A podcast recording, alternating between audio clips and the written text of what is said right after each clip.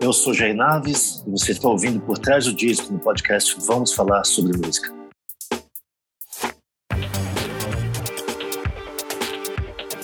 Oi, pessoal, eu sou o Kleber Fak. Eu sou o Nick Silva. E no programa de hoje a gente bate um papo com o Jair Naves para discutir o processo criativo e os segredos por trás de ofuscante a beleza que eu vejo quarto álbum do músico em carreira solo. Jair, seja muito bem-vindo. Para mim é uma honra enorme conversar com um cara que moldou de um jeito, eu acho que muito negativo a minha adolescência, mas de um jeito também muito feliz. Não posso dizer que não. É traumático oh. em alguns momentos.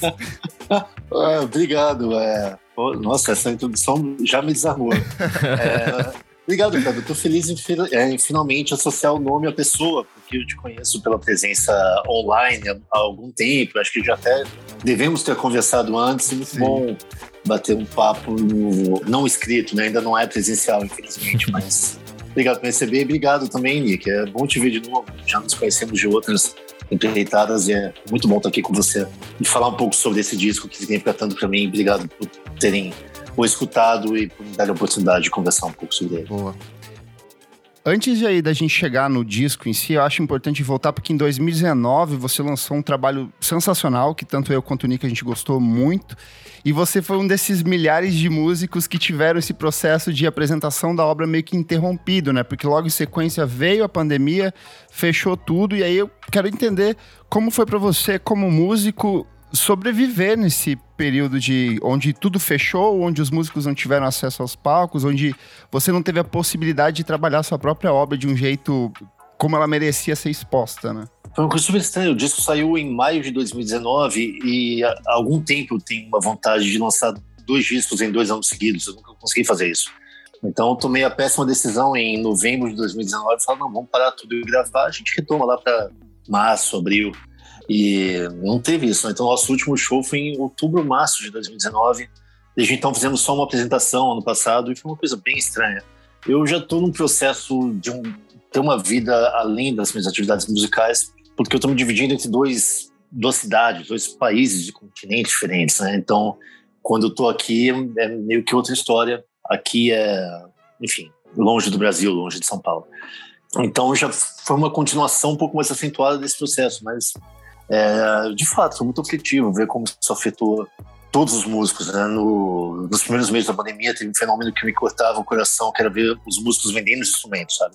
Como forma de sobrevivência. Aquilo para mim foi muito impactante. E eu acho que até é, impactou um pouco no conteúdo tão, tão melancólico e, em alguns momentos, desesperançoso desse último álbum. É, para mim, tem uma sensação de continuidade entre o Rente e, o, e esse, porque algumas coisas parecem que vão se aprofundando e a raiva é uma delas, assim. Eu sinto que tem uma carga de. Acho que de raiva mesmo. Acho que essa é a palavra que explica mais, assim, de tipo, de estar tá puto com tudo que tá acontecendo e, e as letras só não tem o nome ali, mas todo mundo sabe o que você tá falando, assim, sabe? É, eu também vejo como uma continuação, especialmente continuação no mesmo tema, né? É uma, tem uma uhum. linearidade temática. Musicalmente teve algumas quebras. Sim, sim. Mas quando eu comecei a falar sobre esse disco, eu, eu lembrei de um verso do Rente, uma das músicas fala reconheço que existe o mal. E, e eu acho que esse disco é, é, é um olhar para o mal, assim, é, como instituição política e social, como vertente né, política e o mal travestido de bem, o mal travestido de valores religiosos e morais, é, sem dúvida. É engraçado você comentar com a, a coisa da raiva, e até voltando um pouco no que o Kleber falou sobre o que significavam os shows na adolescência, ou o Ludovic na adolescência, eu percebi que, eu, acho que na minha criação, eu vejo isso em muitas pessoas com quem eu convivo, a raiva sempre foi um sentimento muito polido, sabe? Assim, como se você não fosse permitido sentir raiva, uma coisa meio, meio de culpa cristã. É, você tinha que afundar isso para dentro de si e ser o, o, o, não, ser superior, ou sair por cima e etc. E é engraçado como esse sentimento de raiva foi canalizado para minha para minha criação mesmo, para minha parte criativa e, e às vezes meio desajeitadamente, especialmente as primeiras músicas. E esse disco foi uma coisa que me permiti ter raiva. Assim. Eu vejo até isso na dualidade entre entre diferentes vertentes políticas, como para um lado é permitido ser, ser não sei representar o que existe de pior, e para o outro você tem que ter essa essa completa ah, impecabilidade, sabe, Sim. nos atos moral. Então a esquerda não é permitido nada e enfim, a diferença de tratamento, né? Eu não quero entrar muito nas coisas políticas, até onde for possível, mas enfim, essa coisa da raiva realmente foi o disco que eu mais tive consciente falando disso. Falar, não, realmente, cara, se você não ter raiva agora, você tá morto, sabe? É isso. E é muito é, interessante porque você contrasta muito dessa raiva, porque ele é um disco é, bem diferente dos seus outros discos, ele é um disco de piano. Eu sinto o piano muito bem valorizado dentro do processo de composição. As guitarras ficam mais para trás, que era uma coisa que era bem destacada antigamente. Como foi esse processo de criação do disco, de direção estética, de aonde você queria chegar com ele também? O seu quarto disco solo, eu vi a necessidade de, de diferenciá-lo um pouco dos anteriores. Uhum.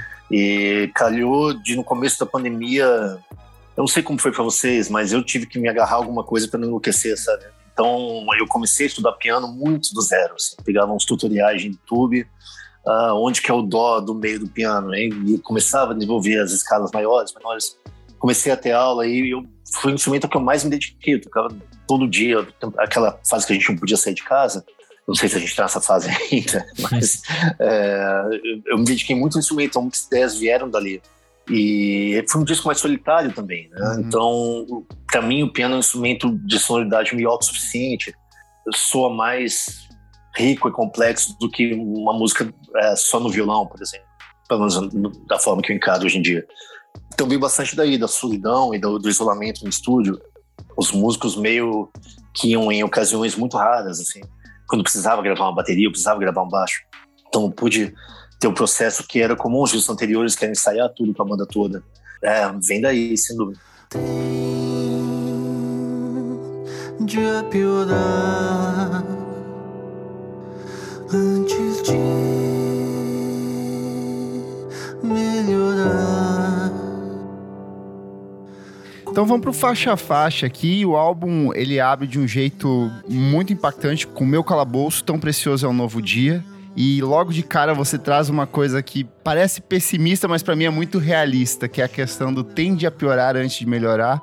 E ele já traz essa coisa dos pequenos contrastes que você vai desenvolvendo durante o disco inteiro, né? Esses momentos de alegria pontuados por raiva, por fúria, por explosão.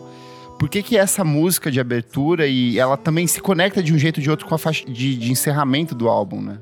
É, quando eu me deparei com o conteúdo todo do disco, todas as intencionalizadas, é, essa pareceu a que mais resumia o restante. Tem alguns versos dessa música que eu gosto muito e eu queria colocá-los logo de abertura. Esses que você mencionou, eu achava que o disco tinha que abrir com eles, porque de fato, eu acho que vai melhorar, mas a gente tem que estar preparado para o que vai acontecer até lá. Uma coisa com a qual eu e pessoas próximas estamos lidando muito, e eu acho muito presente no, no, no nosso modo de vida contemporâneo e tão baseado em redes sociais, etc., em números, é, é a sensação de constante fracasso, não importa o que você faça, de comparação com outras coisas. E, e ao mesmo tempo, como fracasso é questionável e como sucesso é questionável, como que muitas vezes para triunfar você tem que fracassar nos seus princípios, etc. Então a coisa toda triunfante ao fracassar, ou fracassando ou enfim triunfar. Eu gosto muito disso, é uma coisa que, que realmente me toca bastante é, especialmente pensando em artistas que eu gosto muito e como talvez artistas que foram determinantes na minha criação e, e na, no desenvolvimento da minha voz enquanto, sei lá, enquanto tudo que eu faço. Muitas das pessoas talvez sejam consideradas um fracasso em termos de venda e, e de, de, representação para grandes massas, mas para mim são né, os, algum, algumas, algumas pessoas mais geniais que já fizeram música. Então tem esses versos, tem a coisa toda da relação com o meu pai. Seu pai, né, foi, também. É, que é, enfim, em um determinado momento, e foi exatamente isso, estava escrevendo a letra e por algum motivo eu lembrei do meu pai, e me veio essa percepção, cara, eu já vivi mais que ele, não vou viver mais que ele, e, e enfim, é um conteúdo muito pessoal nessa letra, e eu tentei, eu me vi fazendo uma coisa que me chamaram a atenção durante o processo, e eu ignorei até que falei, ah, de fato, estou tentando fazer isso. Eu tentei enfiar tudo que eu podia no arranjo, então, desde sintetizador até bateria, baixo, guitarra, tentei colocar uns samples em fita cassete. E aí o Zeca Leme, que é o produtor disso, ele falou, cara, você tá tentando se esconder, assim, o que você tá falando é muito... te coloca numa posição muito vulnerável e, e é legal isso. E a coisa da voz, né, a voz do piano é inédita até hoje em tudo que você fez. Você deveria deixar assim, eu relutei bastante. E no fim eu, eu optei por deixar, eu imagino que seja de fato meio chocante. Às vezes quando eu ouço o disco meio assim, desatento, eu até penso, nossa, o que tá acontecendo? E é isso. Pra né? mim ela que... funciona, ela funciona muito bem como uma introdução, assim, porque ela começa mansa com a voz, mansa ainda que dolorosa no, na, na construção dos versos, mas ela meio que aponta as direções pro disco de um jeito muito interessante ali. Ah, eu fico feliz que você acha isso é, e aliviado, porque uma das grandes questões era, nossa, as outras músicas são tão mais experimentais, entre aspas, com tanto mais liberdade, e esse é uma, uma balada, piano e voz, assim. Mas eu também acredito nisso, especialmente tematicamente, eu acho que era e uma coisa que o Zeca falou muito, ele foi muito importante no processo todo, mas ele falou que era de fundamental importância que nessa música fosse muito claro o que eu estava dizendo. Então, que bom que a gente chegou nesse resultado. Tem outra coisa que é meio desconfortável, que eu canto num registro um pouco diferente, né, pra mim. Muita coisa falsetada, uma coisa que eu não estava habituado a fazer. É, nas músicas anteriores era uma coisa muito mais grave, e essa eu vou para notas que talvez nunca tenha cantado antes, pelo menos publicamente. Boa, vamos então pra segunda, Todo o Meu Empenho.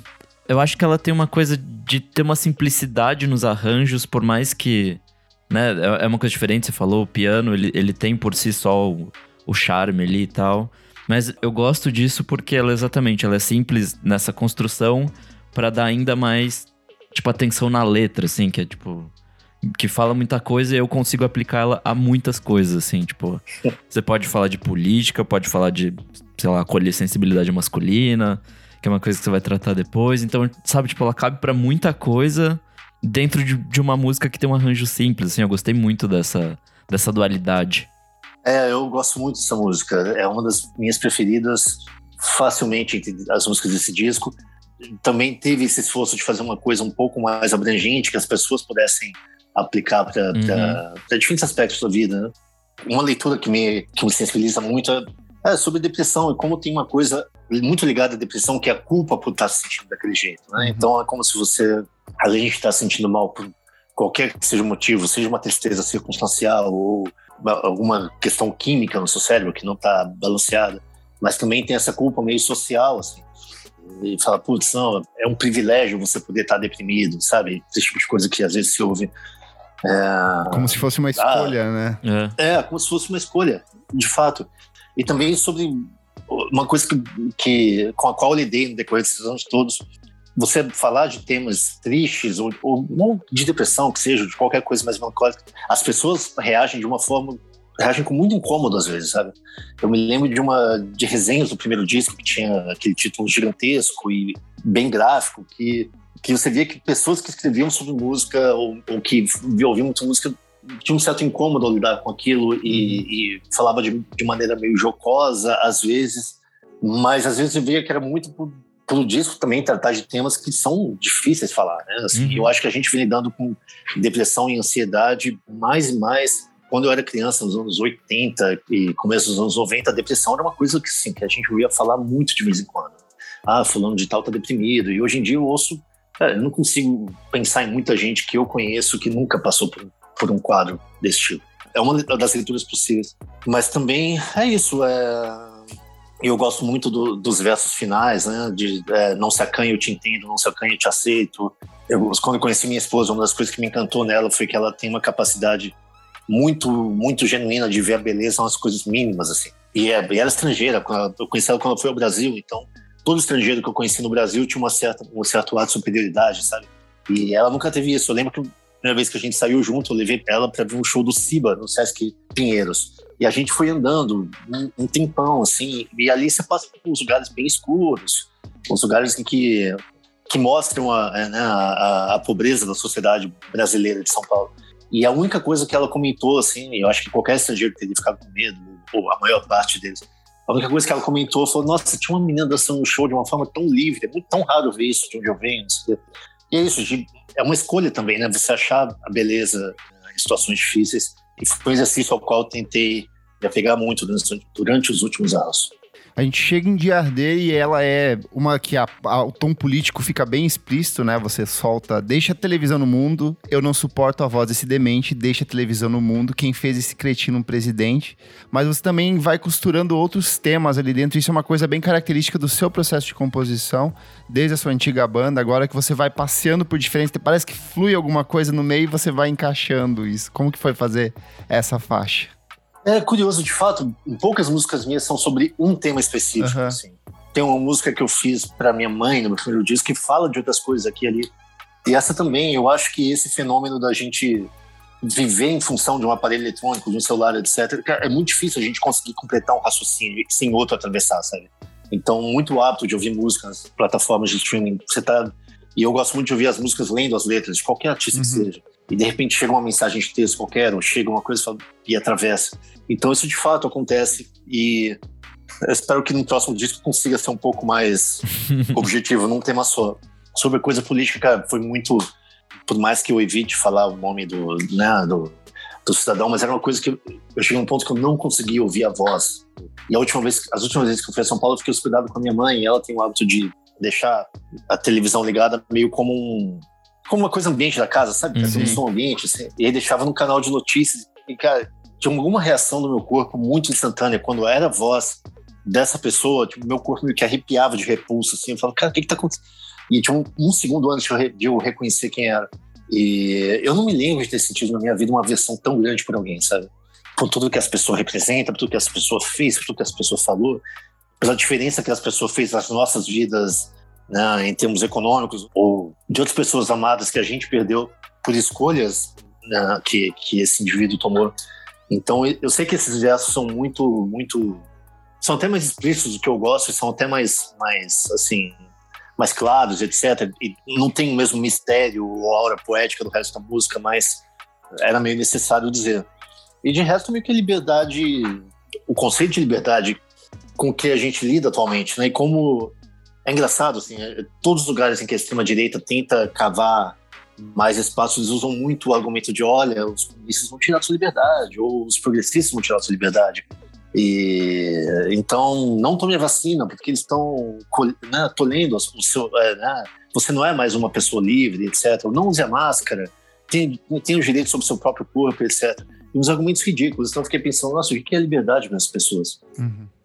E aí eu me deparei né, é, no verso que encerra a música, que é Liberdade é só a distância entre caçador e caça, que é de um poeta chinês, e, e a única citação do disco, cara, isso perfeito, é exatamente isso. Bom, a gente chega na quarta música, Vai. Para mim ela fala muito sobre o fim de um ciclo, né, entre pessoas, não necessariamente amoroso, mas e fala muito também sobre projeção, assim, sobre tipo a forma como eu vejo esse fim e tal. É uma letra tristíssima, assim, tipo, é uma música que você sai sabe? É, tipo, essa, meio essa, destruído, desculpa, assim. Nick, mas o final, quando você começa, quando baixa tudo e você vai, pode ir, essa aí você dá Nossa, uma, uma, facada ali, é, é dolorosíssima essa porra além da letra em si, eu gosto muito das texturas eletrônicas que você colocou e do, do jogo que você faz ali. Não sei se é exatamente inédito, né, no, nos seus discos, mas eu gosto de como você tá tentando coisas novas nesse quarto disco, assim. Então, conta um pouquinho pra gente de como foi fazer essa letra e musicar ela. O disco todo foi um processo muito divertido e, de fato, meio inédito. E eu acho que foi um disco feito com a mentalidade de que podia ser o último por diversos motivos. Um que tinha um momento ali que era que o Covid era uma coisa muito fatal, né? Então uhum. a gente é, tinha umas conversas, cara, a gente está se colocando em risco só de estar aqui, de falar o que, que vai ser o futuro, o que e aí uma outra, uma discussão consequente era o que, que vai ser o cenário independente no qual eu estou inserido, cara, o que, que vai existir ainda. Então pode não ter mais show mesmo até 2020 e tanto. Então, é, eu acho que isso fez com que a gente não tivesse uma preocupação que a gente sempre teve nos discos anteriores, que era como isso ser reproduzido ao vivo. Porque tinha uma coisa meio, ah, tudo bem, talvez não tenha show. No fundo eu sabia que ia ter, mas era uma. Eu, eu gostei de me agarrar a esse pensamento, porque me deu uma liberdade que eu. Liberdade de novo, mas me deu uma, uma licença para fazer coisas que eu jamais fazia.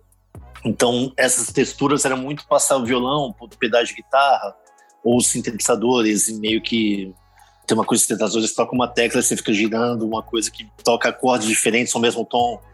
É, foi, foi muito foi muito divertido nesse sentido. E uma coisa sobre o piano que eu esqueci de falar, mas que trouxe de volta e que eu acho que se reflete em todo o álbum é uma coisa meio lúdica que eu tinha perdido com música, sabe? Encarar a música como uma brincadeira e, e me permitir meio, sei lá, ser criança fazendo isso e não estar tá preocupado tanto com certo ou errado, achar uma diversão no inédito, assim, é uma coisa que eu sinto muita falta dos primeiros discos do Dovic, por exemplo, que foram muito compostos sem, tá, sem saber muito bem o que estava fazendo eu acho que tem arranjos ali que tem uma tem um frescor que eu quero ter de novo, assim, sabe? Então daí vem o piano, os sintetizadores, etc. É, sobre o teor da música, é uma música de despedida, de fato. Eu não sei se vocês têm isso quando vocês escrevem coisas mais pessoais, mas muitas vezes eu escrevo sem saber de onde eu estou partindo. Assim. É uma manifestação meio do inconsciente mesmo.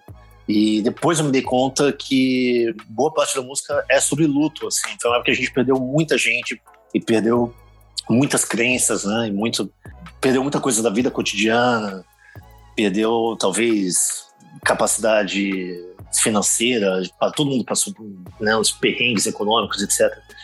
Essa música teve um impacto muito maior mim depois que eu perdi um parente para Covid, ligado toda a, a, toda a questão da vacina, etc. E eu vi essa música por outras por outros ângulos. E quando eu olho por aí, me, me toca muito. Mas também é uma reflexão um pouco mais madura sobre relações humanas, afetivas ou não.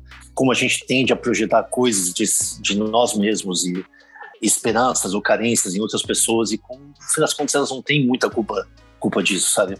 É uma música bem complexa, é difícil falar sobre ela, mas as suas impressões iniciais foram bem acertadas. É realmente bastante sobre isso. E o tema da projeção é uma coisa que eu tenho pensado bastante também. Como isso faz com que a gente se apaixone por pessoas, ou, ou entre em sociedades, ou, em, sei lá, escolha representantes políticos, muitas vezes de forma errônea e sem muita sobriedade. A gente chega em Que Me Se Encerre, que é a quinta faixa do disco, e aqui é um primeiro momento de real explosão, assim, que o refrão ele é bem gritado, é bem berrado, volta para sua antiga banda. Fala um pouco sobre essa música, o que, que é essa maldição que você busca dar fim ao longo dessa letra, que também transita por outras temáticas ao longo do desenvolvimento dela, né? Essa música é quase toda sobre charlatanismo e sobre influência da religião. Eu acho que quando tava uh, essa coisa que a maldição se encerra em mim, é um pouco sobre a nossa geração. Eu não sei se posso falar nossa geração, porque imagino que seja um pouco mais novos do que eu.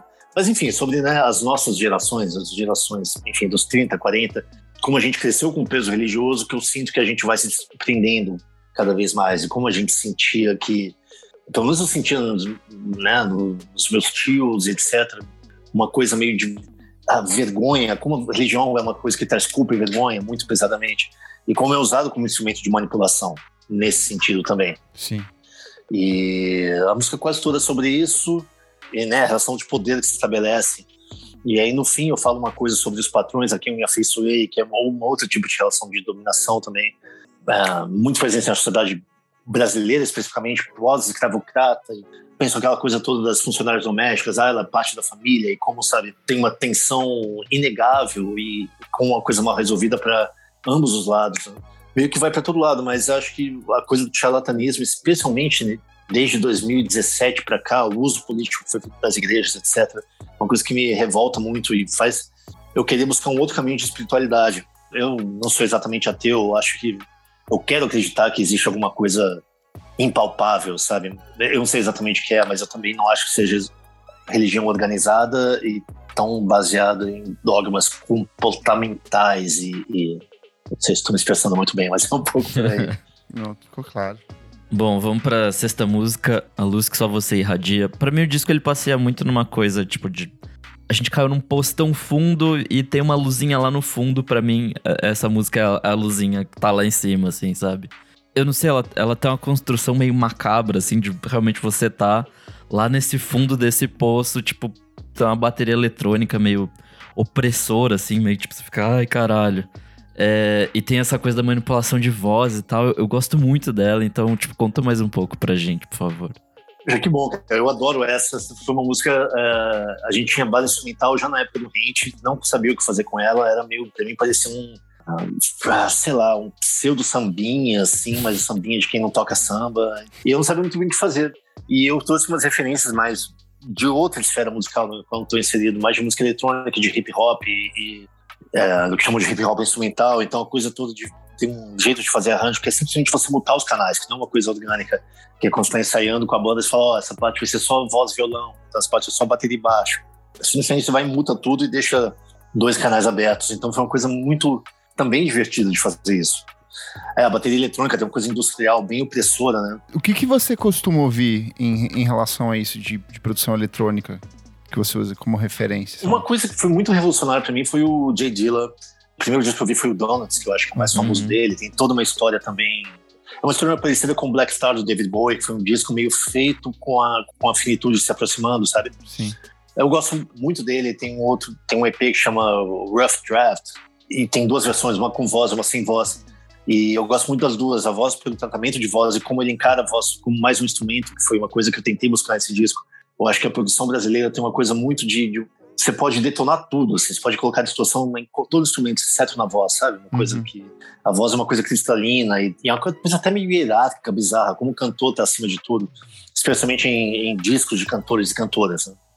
Tentei meio que ir num caminho oposto a esse com a minha voz. Eu sei que é uma figura super controversa e, e eu queria não admirá-lo como eu admiro, mas tem coisas do Kanye West que eu realmente eu muito. É, Quando falou que é controvérsia e não queria admirar, é o mesmo sentimento que eu partilho aqui. ah, é. Eu acho que poucas vezes eu lidei com, assim, a coisa arte versus artista, né? Uhum. Tem umas coisas dele, o Picasso, e tem até o fundo John Lennon, David Bowie, mas putz, esses últimos anos eu acho que a gente está vivendo a mesma época que ele. E ver ele falar as coisas que ele fala é muito doído. É, machuca. E, é, mas ao mesmo tempo, em termos de inovações rítmicas e de tempo. Cara, não sei se ouviu esse disco do Pusha T que saiu esse ano. Sim, o último agora, né? É, e Pusha T, eu não gosto muito das letras, mas tem uma música que ele usa um sample de um cover do John Lennon que é uma coisa brilhante, cara. Assim, tipo, nossa, como que você fez isso? Deixa eu ver o que mais. O Avalanche, enfim, acho que muitas coisas do, do hip hop que cuja proposta principal não é servir ao, ao rapper e e é tratar os samples como uma forma de arte uhum. que seja expressiva por si, sabe? Então foi um pouco daí. E a letra também vem, é o exercício de tentar ser otimismo se, e se agarrar às coisas, às pessoas que a gente ama. E eu não sei, eu acho que o positivismo, o otimismo mais eficiente para mim é aquele que reconhece os problemas, reconhece as dificuldades, sabe? Eu acho que é difícil reconhecer o copo meio cheio se você não conhece o pote vazio. Para usar um clichê super batido, mas é difícil pensar em melhoras sem reconhecer o, a gravidade do problema que a gente está. Então, também é uma música que parte um pouco daí. Em Morre o Apaziguador e Nasce um Saqueador, que é a sétima faixa, você volta um pouco a lidar com essas questões. Eu, pelo menos eu sinto que são questões políticas de novo, mas um ponto de vista que para mim é muito familiar, de ver os meus parentes que votaram no dito é. cujo e que é, eu gostaria muito que se arrependesse, mas que não se arrependem de jeito nenhum, né? Fala um pouco sobre essa letra que é, é, é bem impactante dentro do disco também. É, sabe que na minha, quando eu estava na faculdade, eu li um livro algumas vezes seguidas. Era um livro chamado Os Carrascos Voluntários de Hitler. Eu não conseguia entender como aquilo tinha acontecido na, na sociedade alemã dos anos 30 e 40, como as pessoas tinham de fato tomado essa posição. Né? Eu até quero retomar essa leitura, faz, sei lá, 15, 20 anos que eu li isso. E quando a gente começou a lidar no começo da pandemia com pessoas invadindo o hospital, Surreal. aquela coisa, Surreal, ou então é, um, protestos contra o aborto de uma menina de 10 anos que tinha sido abusada. Foi assim. na mesma época ali, né? Foi na mesma época. Eu pensei, cara, a gente está vivendo isso. Então. Aliás, desculpa trazer temas tão pesados, eu prometo que a gente fala de coisas mais leves em algum momento. Eu tenho amigos muito próximos que passam por essa coisa, que tem os pais bolsonaristas e passam por, por essa coisa de falar, cara, eu sei que meus pais são boas pessoas. E aqui também eu convivo com pessoas que os pais são eleitores entusiastas do Trump, por exemplo. E tem essa coisa, cara, eu sei que meus pais são boas pessoas, por que, que eles estão fazendo isso? Por que, que eles seguem esse caminho? Qual que é essa crença?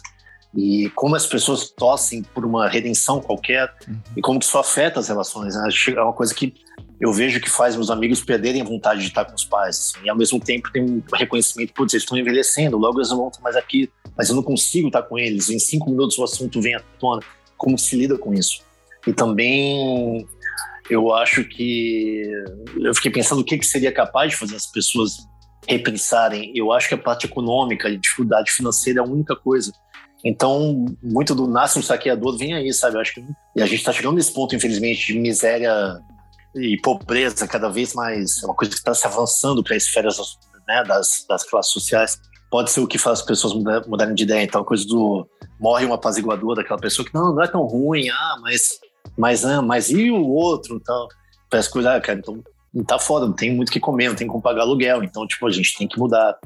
E é um pouco da falta de revolta que nos caracteriza enquanto povo também, né? E eu lembro que no outro disco tinha uma coisa da mansa indignação que eu falava em algum momento e, cara, isso é muito típico da gente, enquanto brasileiro mesmo, assim. Ou, ou então de uma indignação que tem, sempre tem uns ares meio carnavalescos, os caras pintadas, ou tipo, sabe? Encher balãozinho, de, ir pra Avenida Paulista. E como isso é pouco efetivo também. É, aquela coisa da raiva bem utilizada, né? Tipo, canalizar isso de alguma é. forma que faça sentido. Total. E ao mesmo tempo, uma coisa sobre, sobre a qual essa música fala é o romantismo também na, na ideia de sair do país. Ah, eu vou morar na Europa, vou morar em Portugal, vou morar nos Estados Unidos, etc. Como se lá não existissem eu, problemas também, né? É, exatamente. E, e, problemas novos, né? E assim, você ser um imigrante, você ser um brasileiro. Eu sempre achei que a coisa, a ideia de, de nacionalismo é uma coisa meio boba, que a gente pegar. A gente é isso, a gente é brasileiro, a gente é responsável também, em alguma medida, por, pelo que aconteceu. Eu vejo meus amigos se culpando muito pelos pais terem voltado. Sabe, cara, o que que por que, que eu não consegui mudar a cabeça deles e etc. Então, é, é um pouco sobre isso. Mas eu falei a coisa de imigração, porque tem uma coisa que algumas pessoas iam falar comigo, cara, como é que é aí? Como é que é trabalhar aí? O que que você faz? Não sei o que lá, é fácil. E eu via, tipo, um certo... É super romantizado, né? Assim, e as pessoas levavam muito em conta a solidão que é estar fora do país e como você nasce de novo, já sendo adulto em outro lugar, ninguém te conhece e, cara, você tem que se virar. E quase em 90% dos casos você tem que se readequar e, e, com uma certa urgência de pagar contas e fazer coisas que você não fazia no, na sua terra natal é um pouco meio que, cara, é isso, não tem muita saída. Tipo, você pode sair do país, mas você vai ter que lidar com problemas novos e, e é uma coisa que não vai embora, sabe? Tipo, você, essa coisa, eu de fato nunca me senti tão brasileiro quanto a partir do momento em que eu saí daí. Assim. É uma coisa que me acompanhou muito mais do que quando eu tava aí. É, e também não é como se os antigos desaparecessem junto, né? Tipo, eles continuam, é. só que só estão guardadinhos ali num cantinho. É, total. E você se preocupa com as pessoas que estão. Cara, você não, não, consegue, né? Tipo, coisa da vacina, cara. O dia que eu tomei a vacina foi tipo um mês antes das pessoas tomarem, mas eu já, já veio com uma culpa tão grande, sabe? Você fala, puta, meu, nossa, eu devia, né? Não faz, no final das contas, faz diferença nenhuma. Você toma antes ou depois, ou no, no quadro geral das coisas, mas as pessoas com quem você cresceu, e tipo, 99% das pessoas que você ama estão no seu país de origem, sem contar, eles não se desligam assim tão facilmente. Bom, chegamos aqui na oitava, é, vociferando. Ela, para mim, ela tem um, tipo, um, sei lá, um arranjo meio confuso e tem muita coisa acontecendo e tem um monte de voz e não sei o quê. Logicamente isso é proposital, mas, tipo, que além da, da letra você quer passar, assim, com, com toda essa confusão que vem junto? É, tipo, meio cacófono, assim, tipo, tem muita coisa rolando, assim. Eu acho que a dificuldade de uma clareza de pensamento que a gente passou esses anos todos e como os, os pensamentos se atropelam, se intercalam e uma coisa que na teoria é uma maravilha, é, né, um paraíso democrático de todo mundo ter voz, mas você é inundado por vozes que vêm de todos os lados e, e como é todo mundo meio bradando ao vento e, e, e, pregando aos convertidos e todo mundo falando, mas uma dificuldade de diálogo muito grande, não se estabelece diálogo. Né? Você fala com as pessoas que se sentem da mesma forma que você. Me passou uma sensação um pouco de entrar em redes sociais, assim, sabe? De é, Você é tá scrollando isso, uma timeline onde tá todo mundo gritando e, tipo, sabe? É especialmente isso. E, e é, eu não sei. Uh, como que a gente lida com as redes sociais também, né? Porque são negavelmente uma parte gigante da nossa vida. Sim. Eu promovo o que eu faço pelas redes sociais, eu não posso me desligar disso. Eu não sei, eu tenho contato com meus amigos muito, ou vejo o que eles estão fazendo da vida, onde é que eles estão, o que, que eles estão, sei lá, pensando. E é tão nocivo, sabe? Assim, pode ser tão nocivo pode ser tão indigesto. Acho que essa música vem um pouco daí, assim. Não sei, é difícil falar sobre ela, porque de fato tem muita coisa acontecendo. Eu, particularmente, gosto muito, acho que. É...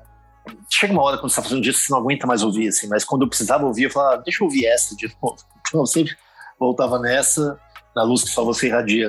Acho que tão, são músicas que têm um frescor dentro do que eu faço, bem ou mal. E rompe é quase um milagre que você existe, já é uma música velha conhecida sua, você lançou ela em 2020, foi logo depois que saiu o Rent. E ela, Sim. embora ela tenha essa abertura, que ela tem uma carga bem densa, bem pesada, ela é um dos poucos momentos onde brilham, tem um respiro, tem uma celebração que você traz ali nos versos, que é quase um milagre que você existe, é maravilhoso que alguém como você existe. Por hoje, isso para mim basta. É, acho que é um pouco, eu não sei se relacionado com a questão que você falou sobre a sua esposa, de ver essas, essa, essas coisas, pequenas coisas boas no meio dessa negatividade toda também, né? Já se permite que eu sonhe, já se permite que eu sonhe de quem eu É, sem dúvida. É engraçado, né? Que a música, eu, eu, eu preciso eu preciso tomar jeito, cara, fazer coisas um pouco mais leves, porque é interessante que essa música seja um respiro, porque é uma música tão pesada. Mas eu, eu me vi fazendo esse exercício com, com, com estranhos também, sabe? Tipo, vendo pessoas na rua fazendo uma coisa ou outra que eu gosto. Sei lá, coisas mínimas. Uh, não me vem nada agora, mas é isso. Você vê que, que existe bondade também. A gente se habituou tanto com a maldade extrema e com, sabe, e com a desonestidade intelectual e que às vezes você vê atos de, de sei lá, verdadeira gentileza ou altruísmo de colocar um terceiro em primeiro lugar por alguns momentos que eu acho que mais e mais isso isso me toca eu vejo que ela ainda tem bondade assim. Então é lógico que ela e, e ela minha esposa e amigos e, e etc tem esse lado que me, que me que me dá uma certa esperança à humanidade. Mas ver isso em, em desconhecidos é muito importante também sabe? E acho que eu estou tentando abrir mais os olhos também eu não sei, sabe aquela coisa que as pessoas que têm filho falam que quando sabem que estão grávidas começam a ver criança grávida em todo lugar, assim. Então tô meio que buscando esses sinais de bondade, né? É, quando ando na rua eu vejo é, uma, uma pessoa fazendo uma coisa qualquer que me emociona. Boa. A gente chega na décima faixa, o dialeto, para mim, a, acho que a mais raivosa, a mais direta, assim, a mais. Acho que canalizada mesmo dessa, dessa coisa que a gente tava falando de raiva, assim. E, e acho que é o é o alvo direto, né? Essa assim não. Talvez ela abra espaço pra gente conversar mais sobre isso, apesar da gente não estar tá tocando no, em nomes aqui, né? Mas é, é para mim ela é isso, assim, tipo, a gente sabe do que você tá falando, assim, tipo. Para mim é muito claro que essa tensão dualidade política no Brasil se deu muito por, por tensão de classes, sabe? Por você não querer uma mobilidade social e, e, a coisa toda de você ver a classe C ascendendo, a classe D, qualquer coisa que seja. Para mim é muito isso, cara. Eu não sei muito o que dizer e é tão condenável, é tão é tão pequeno que seja isso no fim das contas, sabe? Então todo aquele trecho de chegava a ser palpável seu incômodo com o dialeto dos empregados, com, com a desaforada ascensão dos subordinados. É isso, no fim das contas é isso na imprensa, é isso em, e, e, a gente está permitindo fascismo e, e, um genocídio e essas coisas que a gente anda vendo de violência policial absurda tudo em nome de você querer manter uma estrutura que ainda é meio escravocrata, de você querer fazer com que as pessoas não tenham opção de, de geração de renda, não ser lavar sua casa, sabe? Não ser, tipo, criar os seus filhos por você, que é muito isso, né, da educação típica brasileira, assim, de ser, uhum. das crianças serem criadas por, por domésticas, etc. E, é, e, cara, é muito revoltante, é muito e, de novo, né, às vezes, quando é, a gente vê como pessoas de outros lugares do mundo, não necessariamente nos Estados Unidos, mas acho que outros lugares, até na América Latina, lidam com essa coisa toda do, do com essa mesma questão, ou mesmo como para a gente tem uma coisa de que certos empregos são, são vergonhosos, sabe? Assim? Uhum, menores. E né? são menores, exatamente. E, e, é curioso você vê todo esse fenômeno da elite brasileira mudando para Portugal e, e, tendo que trabalhar essas coisas, sabe? E aí tendo também esse, esse choque existencial.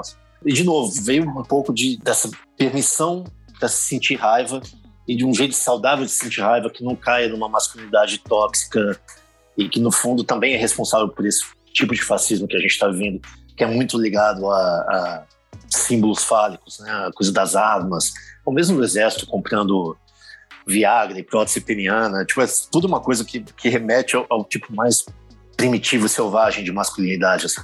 A gente chega na 11 faixa, que é Breu, e eu acho que ela é um golpe baixíssimo para quem tem cachorro em casa. Eu tenho cachorro, o Nick tem Cara. cachorro. A primeira vez que eu ouvi, saiu logo de madrugada, eu botei para tocar, eu fui desarmado completamente, assim.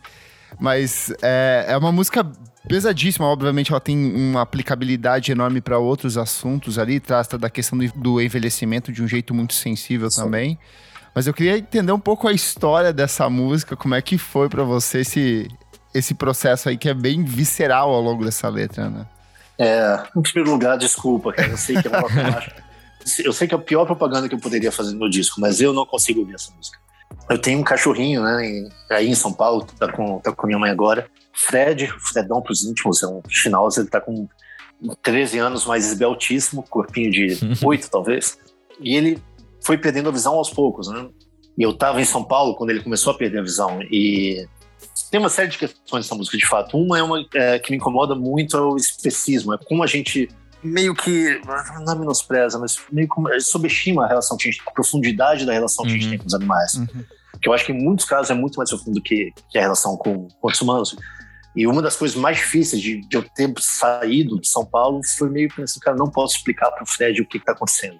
Eu vou sumir da vida dele, não vai saber que eu vou estar em outro lugar, que eu vou estar vivo, etc., que eu vou voltar para vê-lo, mas é isso. É, e, e, eu fiquei pensando muito nisso e como a comunicação é difícil, né? como eu queria que ele entendesse. E ver ele perdendo a visão foi uma das coisas mais tristes que eu já testemunhei na vida. Sabe as coisas você joga bolinha pro cachorro e etc. É, e eu via que ele não conseguia pegar, que ele queria, mas ficava meio perdido. E eu fiquei pensando, ele não sabe nem o que é ficar cego. Ele não sabe o que é o conceito da cegueira, assim, que isso acontece com as pessoas muitas vezes. E, e aí tem toda uma readaptação. Não sei se vocês já tiveram um cachorro que já passou por isso, mas a coisa de ir à rua é mais difícil, né? E de ele dentro de casa, como de repente você vê uma situação que você não pode mudar os móveis de lugar, que uma coisa mínima que você faça, que sei lá, você deixa o sapato em um lugar diferente, já muda todo o mundinho deles. É, é, muito, é muito pesado. E foi uma das poucas músicas na vida que eu tentei me colocar sob a ótica de outra pessoa. A introdução toda é né, eu falando Sim. como foi para mim ver aquilo, mas de um momento, sabe, tentando entender o que ele estava sentindo nesse novo cotidiano. Eu achei engraçado você falar essa coisa de como a gente desvaloriza essa questão do animal e trata como às vezes fosse um objeto. E eu tava discutindo isso com os amigos esses dias. E por morar só e morar com meu cachorro, eu sinto que se eu perdesse ele hoje, a, dor da perda dele talvez fosse mais forte do que a dor de um parente ou alguém que eu conheci já há muito tempo, sabe? E é uma coisa maluca, como uma coisa que vem do nada na sua vida se apodera e cria esse espaço tão imenso dentro de você, né? Sem dúvida. Você vê mesmo em situações de trabalho, às vezes alguém. Eu, outros cachorros que eu tive já vi, cara, não posso faltar um trabalho, mas como é que eu vou falar que é porque meu cachorro morreu, sabe?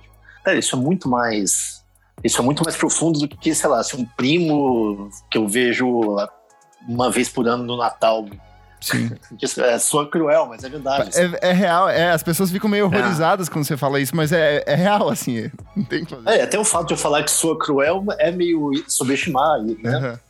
Outro dia alguém falou que era uma canção de amor e eu fiquei super tocado. Assim, só vocês já foram em shows mesmo, sabe que eu choro à toa. E só a pessoa ter falado isso, eu já fiquei com o olho cheio, cheio de lágrimas, porque é verdade mesmo. É um tipo de, de, de amor que a gente sabe definir muito bem ainda. Não é Sim. aquela coisa sobre, oh, meu amigão, meu companheirão. Não é isso. Assim, é um, tem um carinho muito grande ali no, no que você escreve. É, e reconhecer que tem uma personalidade, que é uma criatura cheia de, de sentimentos, de complexidades, de medo e de esperança e etc. Então, é uma música super pesada, cara. A gente tá fazendo set list dos shows, eu nem sei se você é capaz de incluir ela. É... E, de novo, desculpa, eu, Alguém escreveu quando vai, saiu a Vai a música mais triste que você vai ouvir hoje. e, eu, e eu fiquei, nossa, uau, que. Não sei, eu ainda vou fazer um disco super pra cima, pessoal. eu quero compor um disco inteiro na primeira semana de novembro, dependendo do resultado das eleições. Eu acho que vai ser mais feliz. Vamos. Hoje, deixa eu perguntar uma coisa. Esse disco tem bastante. É, não é uma novidade na sobra, mas muitos trechos declamados. Você já fez teatro ou alguma coisa do tipo? Porque você tem uma interpretação muito bonita dentro de, de algumas das faixas. Assim, parece que é realmente um ator, alguém interpretando um texto ali. é, bom, obrigado. Que bom que você acha isso. Eu acho que é uma forma de colocar na música ideias que não cabem numa métrica de versos, sabe? Eu adoraria ter o dom da, da cênico, assim. Eu gosto de teatro e de, de cinema, especialmente, mas gosto de teatro tanto de música e eu acho que é uma, que é uma vertente de expressão artística muito poderosa, mas eu não tenho o menor talento, cara. Eu, eu, e, eu acho que eu sou muito... Eu não consigo me desprender da sensação de, de ridículo, sabe? Assim, não consigo me doar tanto. Eu sei que eu já passei muito ridículo nos palcos, mas é, acho que nesse aspecto eu não conseguiria. Pô, a gente chega na música 12, é penúltima, né? É, nasce um saqueador, morre um apaziguador. Ela é meio que uma continuação, não é? Da, da, da outra? Sim. Sim, é meio que o outro lado da moeda, assim. Conta mais um pouco pra gente. Eu tava com uma ideia muito fixa pra esse disco, que é... Eu vi um filme que, é, que eles pedem pra uma pessoa contar a mesma história algumas vezes, sabe? E eu lembrei dessa técnica de interrogação, que é isso, que, que você pede para uma testemunha contar o mesmo acontecido, sei lá, três, quatro, cinco vezes. E como que o senti vem sentimentos diferentes, assim, quando você conta a mesma história duas vezes. Essa música é basicamente a mesma ideia harmônica da anterior, A anterior é uma leitura piano e voz, essa é com banda toda. Mas ela traz esse mesmo sentimento de, de, de, uma realidade nova, de se ver mudando e de estar tá inserido no, é, em todo um contexto social que você nunca imaginou que fosse possível. Mas eu gostava disso, eu queria. Em algum momento eu tentei fazer mais claro, assim, mais nítido, que era mesmo, exatamente a mesma coisa. Mas eu não queria que fosse uma música com a mesma letra duas vezes uhum. no disco. E é curioso, porque quando a gente estava gravando, as pessoas que estavam lá, os ecos, as assistentes nossa, mas é exatamente a mesma letra que você está cantando. E na verdade não é, assim, bem diferente. É, então é curioso como, como vem a sensação. E eu gosto também da, da coisa de ser um, diferente, de um estágio diferente do luto, sabe? Assim, estágio mais de, revolta, ou pelo menos de maior ação. Você, vai, você toma uma atitude com relação ao problema que está te incomodando qualquer. É, a minha, a minha primeira impressão dessa música é, tipo, de você tá puto e às vezes você nem sabe o porquê, sabe? Assim, tipo ter muita é. coisa acontecendo, você tipo, fala, cara, eu não. Eu não sei definir ainda qual é o motivo por, por eu estar, tá, tipo, bravo, ou, sei lá, não, def, não saber é. definir o que eu tô sentindo ainda, sabe? É curioso você dizer isso, porque eu me vejo passando uma coisa de muitas vezes tá triste sem saber porquê. Né? Uhum. E né, mais recentemente isso é mais frequente. E às vezes você acorda e fala, cara, nossa, hoje não tem vontade de fazer nada, mas não, não aconteceu nada. E na verdade está acontecendo um milhão de coisas. Né? Você só está se recuperando de uma série de golpes. E a mesma coisa com, com, com a braveza, a irritação. Antes de começar esse papo com você, eu estava lendo uma matéria no jornal local aqui sobre como o comportamento dos adolescentes está diferente pós-pandemia. Como está tendo muito mais briga nas escolas, como eles estão levantando mais as vozes é, como a dificuldade em lidar com figuras de autoridade está muito maior do que era é, na década passada, por exemplo. Eu acho que a gente está presenciando, está vivenciando isso mesmo é, no âmbito geral, né? Está acontecendo muita coisa, está tá difícil para a gente processar. Por fim, a gente chega então esse a novo dia, não tem mais urgência alguma e passada essa surra que a gente leva ao longo do disco inteiro, com alguns momentos de alívio para respirar, ela tem um tom mais, mais esperançoso de novo, fala dessa questão da aproximação, do carinho e de valorizar esses pequenos momentos. E ela, acho que encaminha então o disco para um fechamento lá para o próximo que você vai gravar em novembro, que tem esse tom mais esperançoso também. é, tomara, cara. É, eu sentia a necessidade de uma mudança temática para fechar o disco, pelo menos de um breve, um breve parênteses, alguma coisa assim. E me ocorreu uh, papos com, com, amigos solteiros começaram lidando com a paixão durante a pandemia. Assim. Então, me lembrou muito um livro do James Baldwin que é que é chama O Quarto de Giovanni, que é um casal de homens, mas tinham uma, inseridos numa, numa, numa sociedade que eles não podiam demonstrar né, esse, né, a coisa toda, a paixão, o toque, etc. E eu pensei muito nessa coisa de você estar apaixonado por alguém, mas, mas ter uma impossibilidade do toque ou da aproximação física. E, ou, e mesmo o tema da, da paixão num, momento em que parece que o mundo está acabando, sabe? Assim, então, acho que partiu um pouco daí e, e, e também não sei, eu acho que uh, a gente precisa de uma motivação para seguir, né? E, e, agora mais do que nunca. E eu, vários momentos, assim, por diferentes motivos, nesses últimos anos eu tinha a impressão, cara, a gente está condenado enquanto humanidade, enquanto, sei lá, alguém que precisa existir nesse planeta. E, e a motivação maior acaba sendo o amor, seja um amor de amigo para amigo, de ou, ou numa, numa relação. Amor romântico. Né? Né? Amor romântico, pronto, obrigado. É, ou de com relação aos pais, ou com relação ao seu cachorro, só que, não sei, não, meu cachorro precisa de mim, eu preciso existir por ele, senão também como vai ser a vida dele. Eu, eu não sei. É, como a gente precisa existir por outras pessoas também, né? Por isso que eu ia fazer que ontem a gente terminou de ver um seriado e, e tem uma cena que, sei lá, alguém super solitário que só tem um gato e o gato é a única relação às pessoas e as pessoas morrem. E eu tenho uma coisa que eu pensei, falei, meu Deus, e o gato agora, sério? e volta um pouco o negócio todo de brilho. Mas como a gente precisa existir por outras pessoas e que, assim, uma conversa que a gente teve muito no decorrer disso é que as coisas são cíclicas e, e eu sempre me peguei pensando em como era a vida para as pessoas na Segunda Guerra, quando você pensa no filme como Pianista, por exemplo, como que as pessoas tiveram que, atravessar aquele período que foi muito maior que quatro anos, sei lá, seis anos, sabe, de, e mesmo de pós-guerra de reconstrução, como que o mundo parecia, como que aquelas pessoas tiveram força para seguir. E no fim das contas é isso, né? mensagem de otimismo bem talvez bem clichê, mas ou bem brega, mas é isso. Né? Cada dia que nasce oferece uma série de possibilidades. Esse ciclo horrível que a gente está vivendo vai acabar de alguma forma. E a gente tem que estar tá vivo e forte para quando isso acabar, tentar reconstruir o que a gente acha que precisa ser reconstruído, tentar seguir com a nossa vida. É, é um pouco por aí. Boa. Jair, para encerrar aqui, a gente sempre pede para o artista escolher uma faixa que você acha que pode ser a sua favorita, a que representa o disco, que você acha mais emblemática dentro desse seu trabalho. Acho que Breu não, né? Vamos, vamos passar. ah, eu, eu, acho que todo o meu empenho é, é, é uma de que eu gosto muito, sim. Eu acho que apontou para o caminho de experimentação do disco como um todo. E foi uma música tão recompensadora de gravar eu acho que o próximo disco pode partir um pouco do que essa música apresentou. Legal. Jair, suas redes sociais, onde as pessoas podem ouvir o seu trabalho, fica à vontade aí para fazer o seu serviço, falar um pouco mais aí. As redes sociais são todas com o meu próprio nome, barra Jair Naves, o site é o meu nome.com.br, não o meu nome, site é jairnaves.com.br, não digite meu nome. E eu não sei, uma coisa, é, um pensamento e uma constatação cada vez maior de como, como é um, a gente está inserido numa coisa de comunidade mesmo, né? E eu sou tão grato ao fato de ter canais como que vocês têm e vocês se deram tempo de ouvir essas músicas que nem sempre são fáceis de serem ouvidas, mas eu, eu sou tão grato pelo carinho e respeito e é tão bom poder falar com gente que de fato ouve e pensa sobre o que a gente está se propondo a fazer. Então, eu, eu acho que a sensação de luto que esse que esse disco aborda vem muito pensando também do, sabe, dessa comunidade que a gente criou junto, e a gente, os músicos, técnicos, jornalistas, ouvintes, e a minha preocupação genuína com o que seria o futuro disso.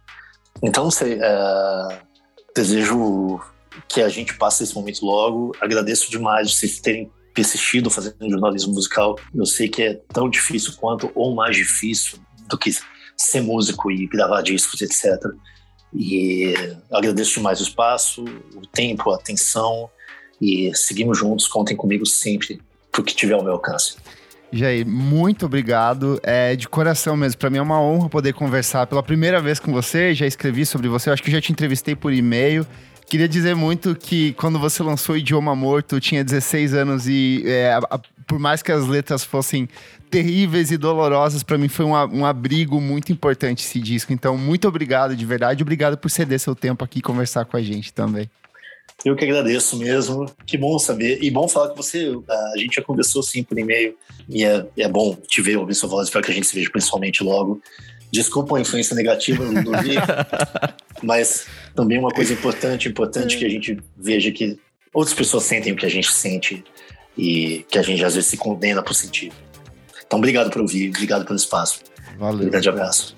Por Trás dos Discos é um programa paralelo do podcast Vamos Falar Sobre Música. Apoie a gente em padrim.com.br barra podcast VFSM para ter acesso a esse e outros programas com muita antecedência. Não esquece de seguir a gente nas nossas redes sociais, arroba podcast VFSM em tudo. Eu sou o arroba Kleberfac. Eu sou arroba Nick Silva. E até a próxima edição. Tchau, tchau.